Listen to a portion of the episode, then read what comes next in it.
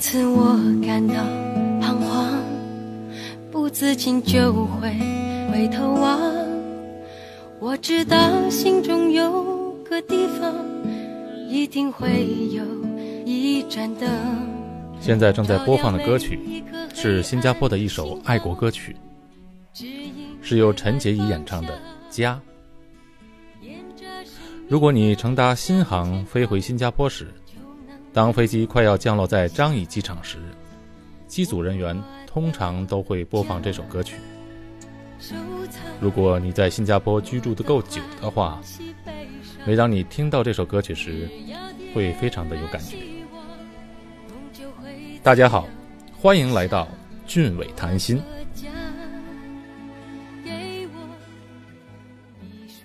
提起新加坡。大部分人的第一印象，恐怕就是新加坡“花园城市”这个称号了。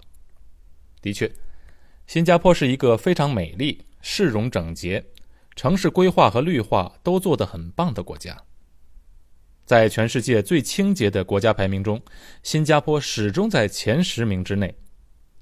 而在全亚洲排名中，新加坡名列第一。对新加坡的另外一个印象，我们通常都是。新加坡是中国以外地区唯一一个以华人为主体的国家，这可是历史上仅有的一次。我记得新加坡国父李光耀先生说过：“新加坡的历史不是华人祖先到这里才开始的，而是从中国五千多年前中华民族创始时就已经开始。而且呢，这个以华人为主体的国家经营的还算不错。”有几个数据跟大家分享一下。新加坡的 GDP 总量在两千一五年全世界的排名为第三十七，和邻国马来西亚差不多。不过马来西亚可是比新加坡大得多得多了。马来西亚的国土面积是新加坡的四百七十二倍，而马来西亚的人口是新加坡的六倍。一般来说呢，没来到新加坡的朋友都知道新加坡小。但是很少有人想到它这么小，小到什么程度呢？北京大家都知道，北京的面积可是新加坡的整整二十四倍大。你可以想象当中它有多小。前些年，新加坡和邻国马来西亚和印尼闹矛盾的时候，就有经常损新加坡的小。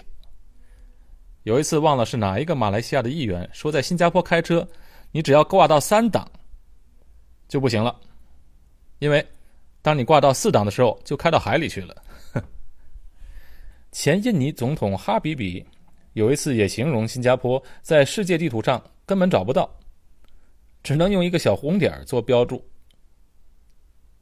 后来呢，反正新加坡也不跟他吵，就干脆以小红点自居，一方面对外表示一个谦虚的姿态，另外也是提醒本国人要居安思危吧。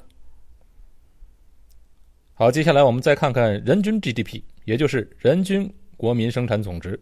那新加坡就更了不得了。在两千一五年，国际货币基金组织 IMF 的报告指出，新加坡人均 GDP 排名全世界第六，达到五万三千美金；美国排名第五，五万五千美金；香港排名第十六，中国的排名为第七十二。比较有意思是。中国的 GDP 总量很大，很快就要世界第一了，但人均过后只剩下六七千块，排名第七十二。而新加坡的 GDP 总量相对较少，可人均后竟然达到五万三千美金。所以说呢，中国和新加坡正相反。如果我们往前倒到一九六五年的话，就是新加坡建国那年，新加坡人均 GDP 仅仅才。五百一十三美金，而美国当年是三千八百美金。其实呢，作为一个除了海水以外没有任何资源的小岛，新加坡的发展过程可以说是奇迹，也可以说是抓到了机遇。以后我们有机会再来谈谈这个话题。好，我们说完了新加坡经济的基本情况，接下来我们就来谈谈新加坡人的收入情况。每个国家都一样，都有不同的收入阶层。我们从上到下，从新加坡本地人到外国人，一个一个来。今天我们先来谈谈第一类人：顶级收入人士和百万富翁。新加坡联合早报在二零一六年八月三十一日的一篇文章，题目为《经济增长虽疲软，新加坡税收创新高》。看了里面的数据，吓了我一跳。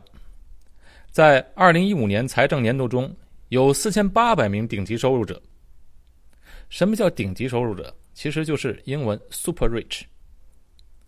那怎样才能达到顶级收入者的那个标准呢？所谓顶级收入者，就是指每年应缴纳的个人所得税的收入超过新币一百万的纳税人。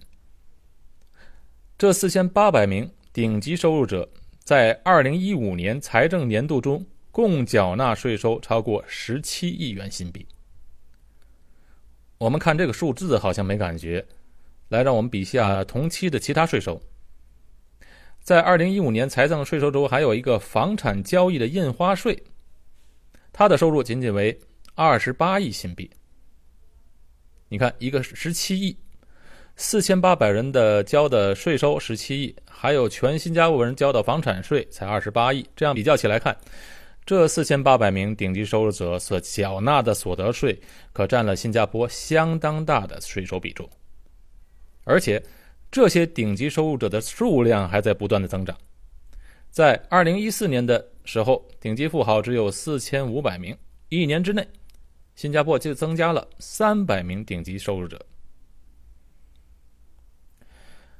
新加坡的富豪的比例在全世界排名也是第三位的。他每十万人当中就有六十名这样的富豪。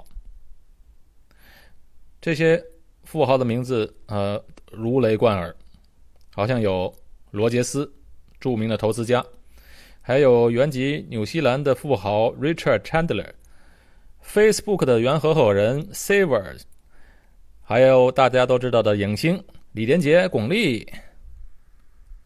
当然，现在越来越多的中国富豪。要不移民新加坡，要不在这里做投资，都大有人在。前两天报纸刚刚刊登，淘宝的前总裁孙彤宇在新加坡以破纪录的价格买了个公寓，那个公寓的最后成交价是五千一百万新币。五千一百万新币什么概念？乘以五的话就是两亿五千万人民币。面积呢，大概是一万三千八百七十五平方尺。呃，大概就是一千三百平米。除了外来的顶级富豪外啊，当然新加坡也有大量的本地富豪。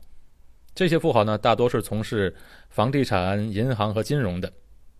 在今天我们就不列举了。说到这里，大家可能会问：为什么这么多的顶级富豪会选择新加坡呢？我想，除了新加坡政府这些年不断努力的加快产业改造和升级。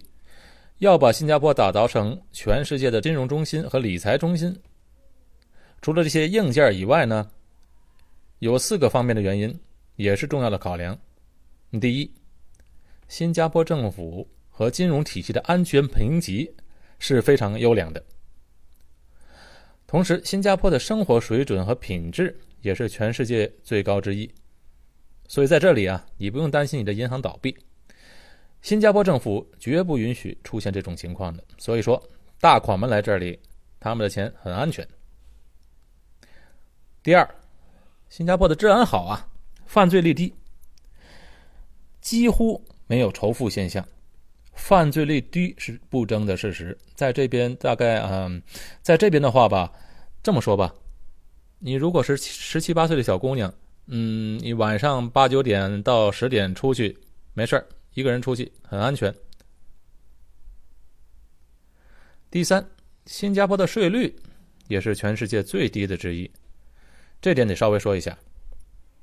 新加坡的个人所得税是非常低的，但是他们算法也是渐进式的。我们细算一下你就明白了。如果你每年赚两万新币的话，啊，新币人民币是一比五啊，两万新币就是十万人民币。你如果每年赚两万新币，十万人民币的话，那么你的所得税是零，你不用交钱。如果你收入四万新币的话，也就是二十万人民币的话，那你每年只需缴纳新币五百五十元，也就是两千五百人民币。如果你是赚每年赚八万新币的话，就是四十万人民币，那么你每年只需缴纳三千三百五十新币，也就是一万五千人民币。这样你可以互相比较一下啊，你到底交了多少税？如果你每年的收入超过三十二万新币的话，啊，多过三十二万的税收的税率为百分之二十二。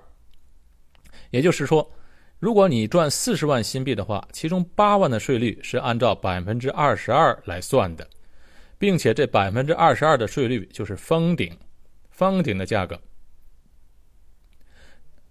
这样的税率比起美国和欧洲动不动就百分之五十到七十的税。那可真是天堂了！哎，去年我出差去比利时，当地有一个同行，他听了说我们新加坡的税率之后，惊讶的眼珠子都快掉出来了。你想，就算我们工资一样的话，他至少得拿出去百分之四十，这样算起来，可能欧洲还有美国的工资都没有新加坡高。而且他很认真的说啊，要来新加坡找工作。嗯，前两天还联系我呢。啊，最近还遇到了一些以前的同学和朋友，呃，他们有的是自己，有的是家人，在国内的国企工作。他们大部分都是啊中高层干部吧，他们就叫苦连天，他们就说：“哎呀，我们在中国交的税太多了。”我一开始还不理解，因为我不知道国内的税是多少，我总以为国内的税是很少的。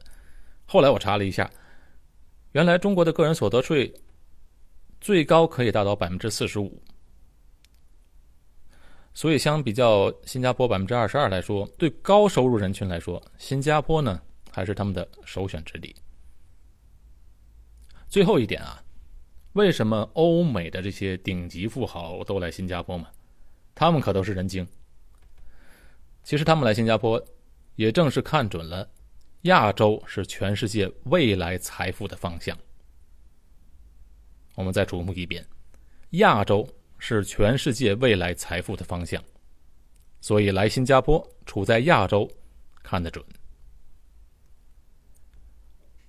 罗杰斯曾经说过一句很有意思的话：“如果你够聪明的话，你会在一八零七年搬到伦敦，在一九零七年搬到纽约，而在两千零七年之后，就应该搬到亚洲了。”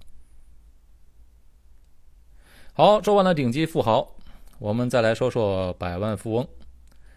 其实“百万富翁”这个词啊，有点过时了，因为现在北京随便一套房子都差不多新币一百万了。百万富翁现在看起来也不是一个富翁的标准，我们就说他是富人吧。超级富豪我一个不认识，但普通有钱人我倒是见了不少，而且现在新加坡里越来越多国内来的有钱人。国内的有钱人来新加坡有一个特点，就是说，大多数的情况下都不是一家人待在新加坡。怎么说呢？还是国内的钱好赚呢？所以说，通常都是小孩子或者老婆、小孩留在这边，老公在国内赚钱。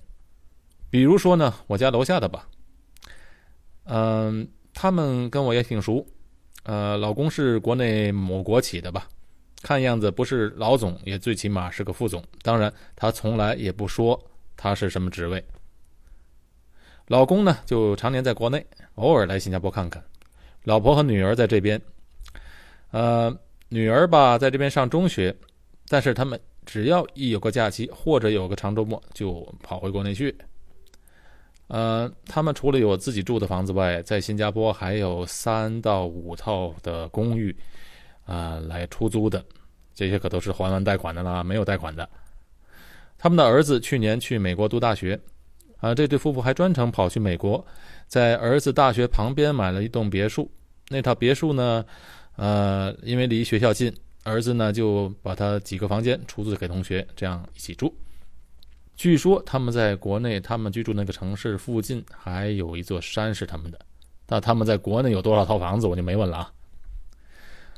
他们的人非常的低调，也非常的好，从来我看没有看过他们带过奢侈品，也没有看过拍什么跑车什么的，普普通通，很简朴。从外表你也绝对看不出他们是这么有钱的人。好，这一期我们聊完了，都是超级富豪啊、百万富翁啊。下一期我们聊聊普罗大众，聊一聊我们在新加坡的政府官员、公务员，还有我们普通人的收入到底是多少。下期见，谢谢大家。